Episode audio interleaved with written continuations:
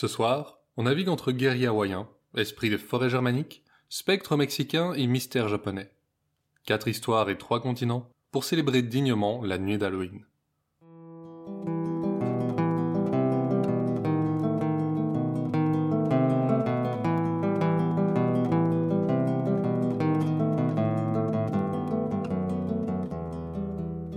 Vous écoutez Contes des Soirs Perdus, l'émission qui vous fait découvrir les contes et mythes que vous ne connaissiez pas encore et vous replonge dans ceux que vous aviez peut-être oubliés. Pour cet épisode spécial Halloween, je vous propose de jouer ensemble à un ancien jeu japonais appelé le Hyakumonogatari Kaidan. À l'origine, un groupe se rassemblait et allumait 100 bougies. Puis chacun racontait une histoire étrange ou effrayante, et à la fin, soufflait une des chandelles. Au fil des histoires, l'obscurité grandit, jusqu'à se retrouver dans le noir complet après la centième. Et là, dans les ténèbres, pouvait apparaître le spectre à la lanterne bleue. Mais comme le podcast n'a pas vocation à durer toute la nuit, je vous propose ici de ne jouer qu'avec quatre bougies. Je vous conte les histoires, vous soufflez les flammes, et à la fin, on verra si s'allume une flamme bleue. Ceux qui veulent jouer, allez chercher vos allumettes, je vous attends ici. Les autres, allons-y.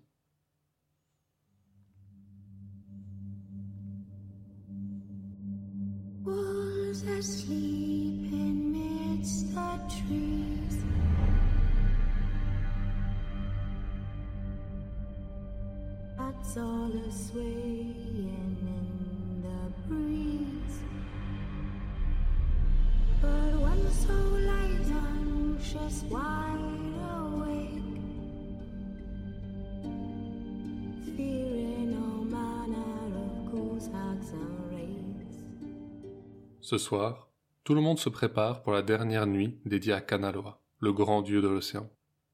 Les Hawaïens se préparent à s'enfermer dès le coucher du soleil, et tous, ils plantent du thé autour de leur maison. Mais au milieu de ça, un homme ne s'occupe pas des préparatifs. Depuis une semaine, il ne sait pas pourquoi, les poissons affluent en gigantesques bancs dans le lagon dès la tombée de la nuit. De quoi remonter des filets pleins aussi longtemps que les bras peuvent tenir. En une nuit, il pourrait devenir le pêcheur le plus riche de l'île. Le soleil roule dans le ciel aussi lentement que le lui a ordonné Maui il y a longtemps. Et maintenant, il s'apprête à plonger dans l'océan. Tous les villageois rentrent chez eux, y compris l'homme. Mais dès que tout le monde est couché, face contre terre, il s'éclipse discrètement et fonce vers la plage. Au loin, le ciel s'embrase. L'orange commence par envahir le bleu, puis est remplacé par le rouge, qui se dissout en rose. Bientôt, de l'océan, monte un bleu profond qui envahit tout, jusqu'à ce que le ciel soit aussi sombre que les tréfonds de l'autre monde. La nuit est sans lune. Il n'y a que la faible lueur des étoiles pour s'orienter. Mais ça ne décourage pas l'homme. Il tire son embarcation vers les flots et saute à bord. En quelques instants, il est au milieu du lagon. Et comme les autres soirs, des bancs entiers de poissons se précipitent vers lui. Un à un, sans relâche, il remonte ses filets. Son bateau déborde presque. Le flot de poissons se poursuit sans relâche, comme s'ils essayaient de venir se réfugier dans le lagon. Mais la marée d'écailles s'écarte brusquement du bateau. Les poissons le fouillent de toute leur force. En un coup, l'homme est seul sur une mer d'huile. Plus rien ne bouge autour de lui. Alors, il entend un petit bruit, un léger clapotement dans sa barque. Puis le clapotement devient un claquement, repris par centaines. Le bateau tangue dangereusement alors que tous les poissons qu'il avait pêchés s'agitent, comme s'ils reprenaient vie. Ils sautent dans tous les sens, repartent à l'eau, et s'éloignent le plus vite possible, comme leurs congénères un peu plus tôt. Toute la pêche de l'homme s'est volatilisée. Incrédule, il s'effondre en se lamentant. Tout ce travail pour rien. Mais à nouveau, la barque remue légèrement. Sous la surface, quelque chose s'agite. Ce sont sûrement les poissons qui reviennent, se dit l'homme, et il attrape son filet et se penche. Il les voit maintenant. Dans la lueur des étoiles, leurs écailles ont l'air complètement blanches. Le pêcheur se frotte les mains. Il y en a des milliers, bien plus que tout à l'heure. Le banc de poissons se rapproche. Ils deviennent énormes, mais quelque chose l'inquiète. Ce qu'il voit là n'a pas la forme d'un poisson. Et là, les formes se tournent vers lui. Ce ne sont pas des poissons. Ce sont des crânes. Leurs orbites noires le fixent cruellement, et les corps qui les portent se mettent à remonter vers la surface d'un coup. Le pêcheur, terrifié, tend sa voile, et pas aussi vite qu'il le peut vers le rivage. Derrière lui, les créatures sortent de l'eau, et aussitôt des flambeaux s'allument. Ils sont vêtus comme des guerriers, et tiennent des gourdins et des lances entre leurs doigts squelettiques. Dans sa terreur, le pêcheur s'est arrêté, mais quand il voit que les morts commencent à marcher à la surface, il file à nouveau vers la plage. Quand il l'atteint, il saute à terre, sans se soucier de son bateau. Son sang bat si violemment dans ses tempes qu'il sent que son crâne va exploser. Bientôt, ses jambes et ses poumons brûlent, mais il continue de courir de toutes ses forces vers la colline où se trouve le village. Il n'ose même pas se retourner pour voir si l'armée des morts le suit. Mais la nuit est si sombre qu'il perd son chemin. À ce moment, une conque retentit au loin. Il voit des lumières dans cette direction. Le village Il est sauvé. La conque retentit encore et encore. Il se précipite vers elle à travers la forêt. Les flambeaux se rapprochent. Il est presque arrivé. En sortant des fourrés, il trébuche et tombe à genoux. La lumière l'entoure. Il reprend son souffle. Il sent du mouvement autour de lui, sûrement les villageois. Mais quand il relève la tête, son sang gèle dans ses veines. Les morts, les morts sont là, à moitié décomposés ceux-là, et quatre d'entre eux portent une grande chaise. Dessus, le corps énorme du roi Kamehameha le toise, furieux. Les morts se saisissent de lui et commencent à le battre avec furie. Le pêcheur croit qu'il va mourir là, et peut-être rejoindre cette armée. Pourtant, tout s'arrête et il entend un cri. Nao Nao Le mien. Dans la foule des morts, l'un d'eux s'avance. La chair de sa poitrine est noire, et on voit les côtes là où elles manquent complètement. Sa joue droite aussi a été rongée, et quand il parle, sa mâchoire s'ouvre bien plus que ne devrait le faire la mâchoire d'un humain. Fils, rentre chez toi. Cette nuit appartient aux guerriers. Nous avons une bataille qui nous attend. Va, vite, et ne sors plus jamais pendant la nuit de Kanaloa. À ces mots, le pêcheur regarde le mort plus attentivement. C'est son père, mort depuis des années. Il ne demande pas son reste et fuit vers le village, qu'il aperçoit désormais. Dès qu'il arrive dans sa maison, il se jette par terre, le front serré contre le sol. Mais jusqu'au matin, il entend au loin la conque sonner, et les guerriers pousser leurs cris.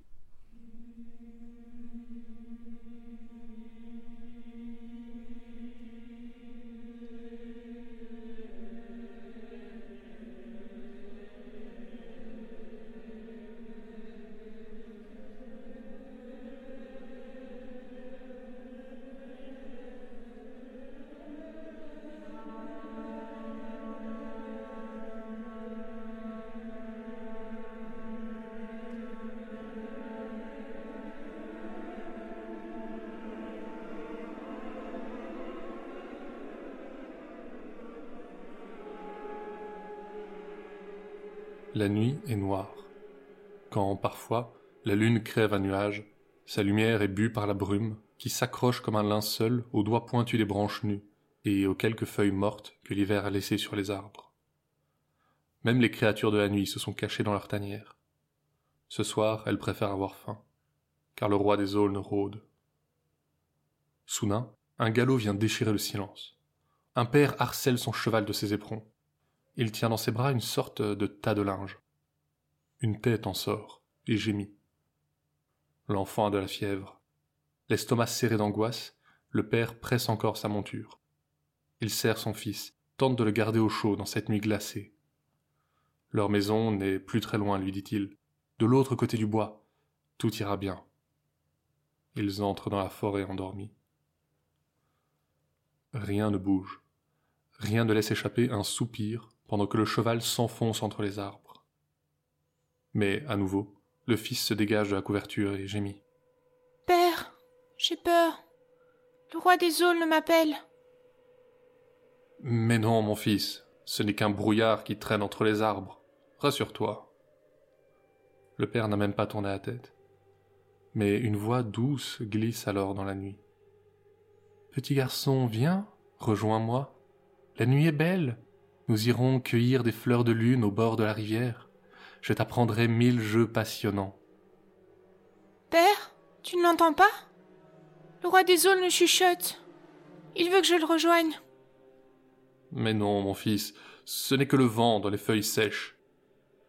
Le galop se poursuit, et bientôt les murmures aussi. Petit garçon, viens, rejoins-moi. Mes filles t'apprendront les danses de la nuit. Elles ont hâte de te rencontrer. Le roi des aulnes m'appelle. Il veut que j'aille danser avec ses filles. Mon fils, calme-toi. Ce n'est que le vent qui agite ces vieux saules. Mais l'enfant s'agite de plus en plus. À travers la couverture, le père le sent brûlant. Le vacarme des sabots couvre ses larmes d'enfant. Petit garçon, viens, rejoins-moi. Tes boucles blondes sont si charmantes. Ta bouche rose est faite pour rire, pas pleurer. Viens avec moi. Viens ou je viendrai te chercher. Ah Père, père Le roi des aulnes m'attrape. Il me fait mal. Le père n'en peut plus. La maison est proche. Il lance son cheval encore plus vite. Les branches les griffent cruellement. Mais la lumière est là. Il la voit désormais. Le cheval écume, mais ils sont arrivés. Le père ouvre la porte et allonge son fils dans son lit. Pour la première fois depuis le début de la nuit, il est froid. Très froid.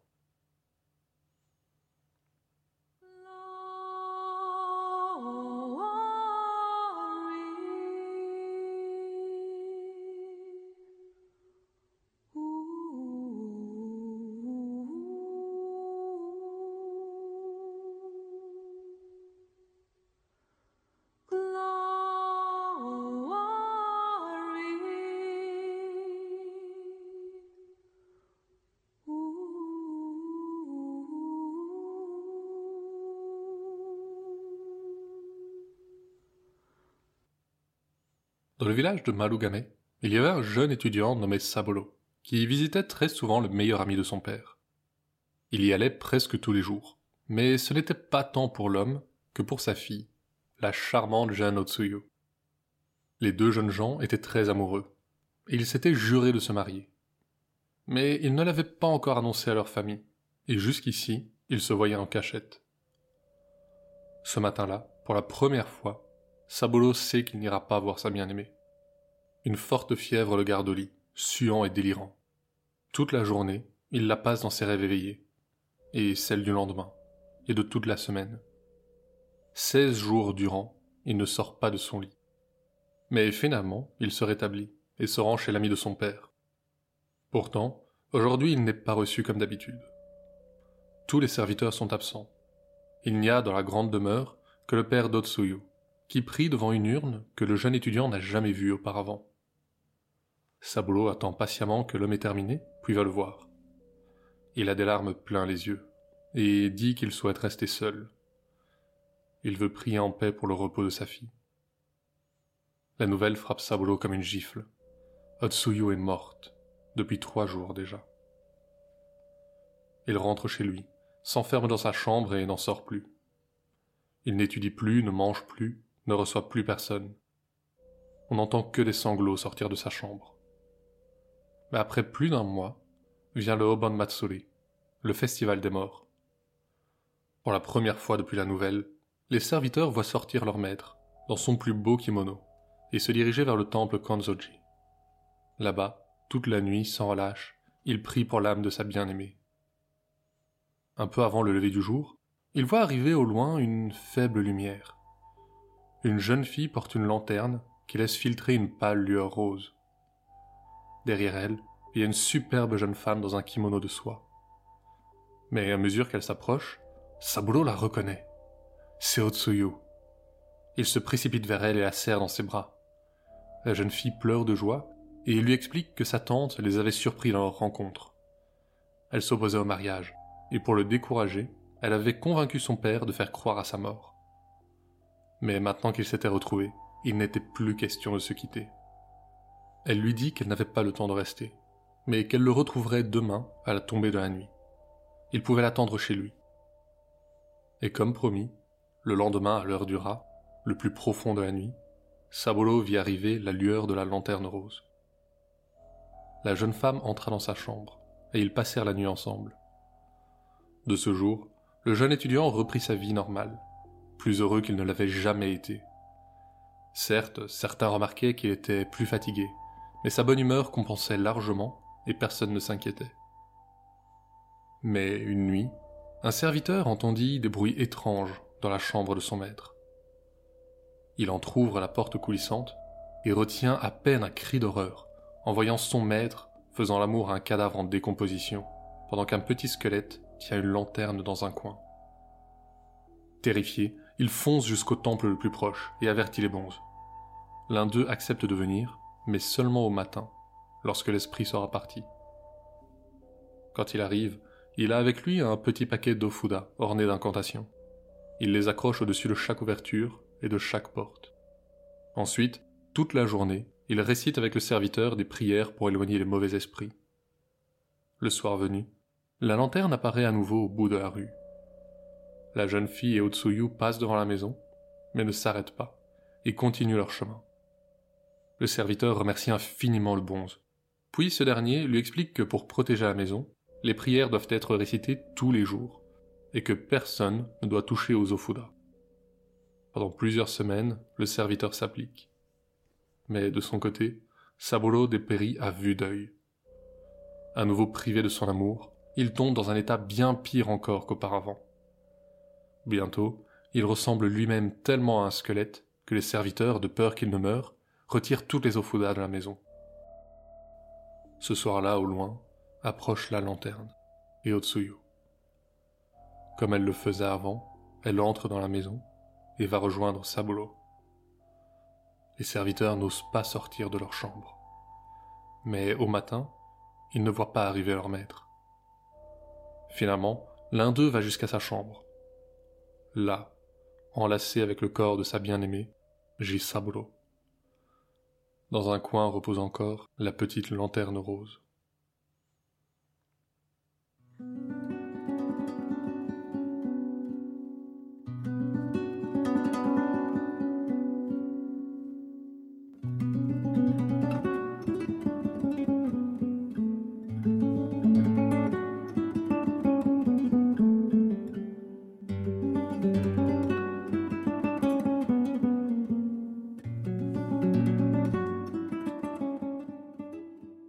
La chaleur avait commencé bien avant midi. La chemise de Paco avait bu autant de sueur que le tissu pouvait en absorber, et maintenant chaque mouvement s'accompagne du son lent et humide de l'étoffe qui se sépare du vieux cuir des sièges du wagon. Le train tangue doucement sous le soleil du mois d'août. Toluca n'est pas très loin, presque dans la banlieue de Mexico, mais ces villages sont un autre monde. Ce 19e siècle finissant n'y a pas encore mis les pieds. C'est peut-être pour ça que le train semble s'y diriger avec réticence. Finalement, le train arrive en gare. Une gare flambant neuve, une des premières du Mexique. Mais ici, l'herbe a déjà commencé sa lutte contre la civilisation. Et elle gagne. Personne ne veut venir à Toluca. Et personne n'a de raison de partir. D'ailleurs, si c'était le cas, le seul train de la journée passe à 13 heures, en plein pendant la sieste. Ça n'en vaut pas la peine. Paco déambule dans les rues, figé sous une chape de plomb. À part quelques hamacs, seul se balance à la porte du salon de billard. Sûrement plutôt par oubli, car il n'y a aucun client. L'hôtel finit par se détacher entre les bâtiments colorés. À l'intérieur, une vieille femme ratatinée lui tend ses clés, et un sourire édenté. À moins qu'elle n'ait voulu dire quelque chose. En tout cas, ça ne va pas plus loin, et Paco rejoint sa chambre. Bientôt, on frappe à la porte. Une jeune fille lui tend des draps propres. Il remercie, va refermer la porte, mais brisant la mollesse qui règne sur tout le village, elle attrape la porte et la retient. Monsieur, ce soir, c'est la pleine lune. Vous ne devez pas sortir d'ici, surtout pas. Et sans que Paco n'ait pu dire un mot, elle est partie. En faisant son lit, il n'arrive pas à se sortir ces quelques phrases de l'esprit, sûrement à cause de l'air de panique qui passa dans les yeux de la gamine. En sortant, il va vers la vieille, et lui demande ce que la pleine lune a de spécial ici, à Toluca mais la vieille lui sort le même sourire mou. Vous n'allez pas en tirer un mot, elle ne parle pas espagnol. Un homme est assis dans un coin, lisant un journal vieux d'un mois au moins. Mais pour la pleine lune, je peux vous le dire.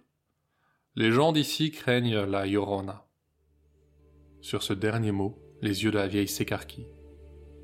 Il y a quelques siècles, un des conquistadors qui était venu faire fortune dans le Nouveau Monde s'est entiché d'une autochtone. Ils eurent une charmante idylle près du lac Texcoco, et trois enfants. Mais le conquistador n'était pas un de ces désespérés qui venaient chercher une nouvelle vie. C'était un bon garçon, d'une bonne famille. Alors, quand ses parents lui envoyèrent une lettre pour lui annoncer qu'ils avaient trouvé pour épouse une bonne fille, d'une bonne famille, il fit ce qu'il était correct de faire. Il obéit à ses parents et rentra au pays. La pauvre fille, elle, resta ici, avec trois enfants, trois mestizos. Plus personne ne lui adressa la parole, ne lui donnait du travail ou ne lui venait en aide. Le peu d'argent que le bon garçon lui avait laissé partit rapidement. La maison après, et l'argent de la maison ensuite.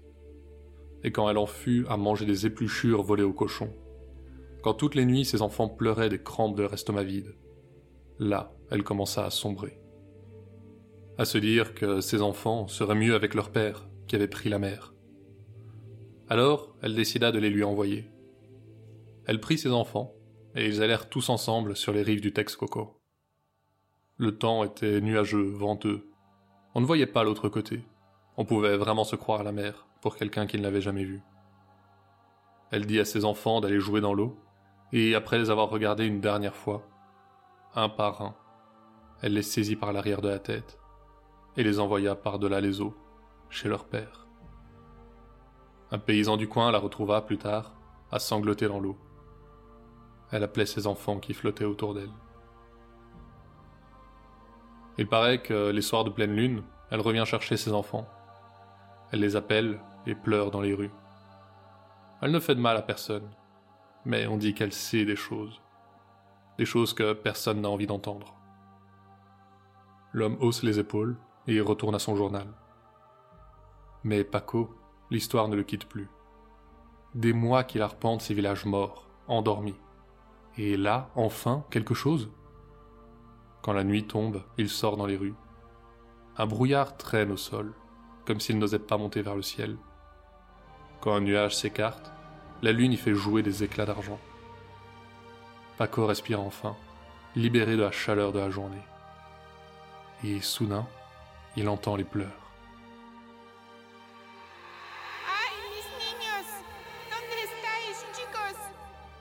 Une femme en blanc parcourt les rues. Elle va de porte en porte, de ruelle en ruelle, et pousse à nouveau son cri. Mais personne ne lui répond. Elle vient vers Paco. Il s'approche. Entre ses cheveux noirs mouillés, deux trous noirs aspirent ce qu'elle voit. Quand finalement ils se croisent, les pleurs s'arrêtent. Elle parle à Paco. Qu'est-ce qu'elle lui dit? Personne n'en sait rien. Mais elle repart. Elle pleure toujours. Et lui, il reste là. De retour à l'hôtel, il n'a de mots pour personne. Il part sans rien dire à l'homme ou à la vieille. Il a le regard flou. Le lendemain, un paysan le retrouve au bord du lac Texcoco. Il flotte sur le ventre.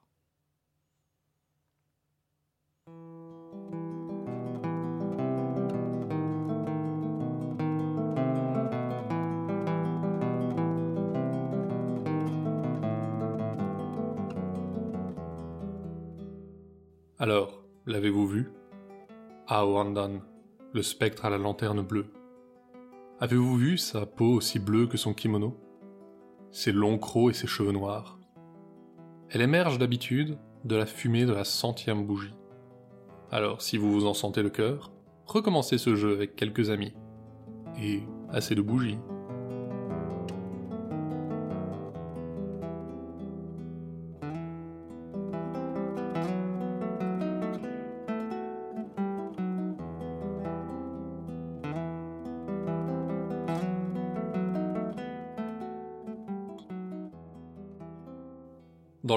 Les légendes de ce soir sont d'origine hawaïenne, allemande et danoise, japonaise et latino-américaine. Dans la plupart des cas, il n'existe pas d'histoire à proprement parler, seulement des croyances, comme le fait que les guerriers morts reviennent livrer bataille la dernière nuit de Kanaloa, ou que la Llorona, après avoir noyé ses enfants, revient hanter les rues à leur recherche. Le roi des aulnes, lui, est à l'origine un poème de Goethe, basé sur des légendes scandinaves. Les récits qui encadrent la croyance, en revanche, hormis la lanterne pivoine, sont inventés par moi-même, et j'espère qu'ils vous auront plu. C'est tout pour ce soir. Conte des Soirs Perdus est une création de Lloyd Blake avec l'aide de Billiana Blake. Vous pouvez nous suivre sur Facebook et Instagram pour plus d'histoires sur les créatures du folklore. L'émission sort un jeudi sur deux sur vos plateformes de podcast, y compris Deezer, Spotify et Apple Podcast. N'hésitez pas à venir nous laisser votre avis ou quelques étoiles, c'est ce qui nous motive et nous aide à améliorer le podcast. La semaine prochaine, on reprend comme promis les aventures interrompues d'Ivan, le chevalier au lion.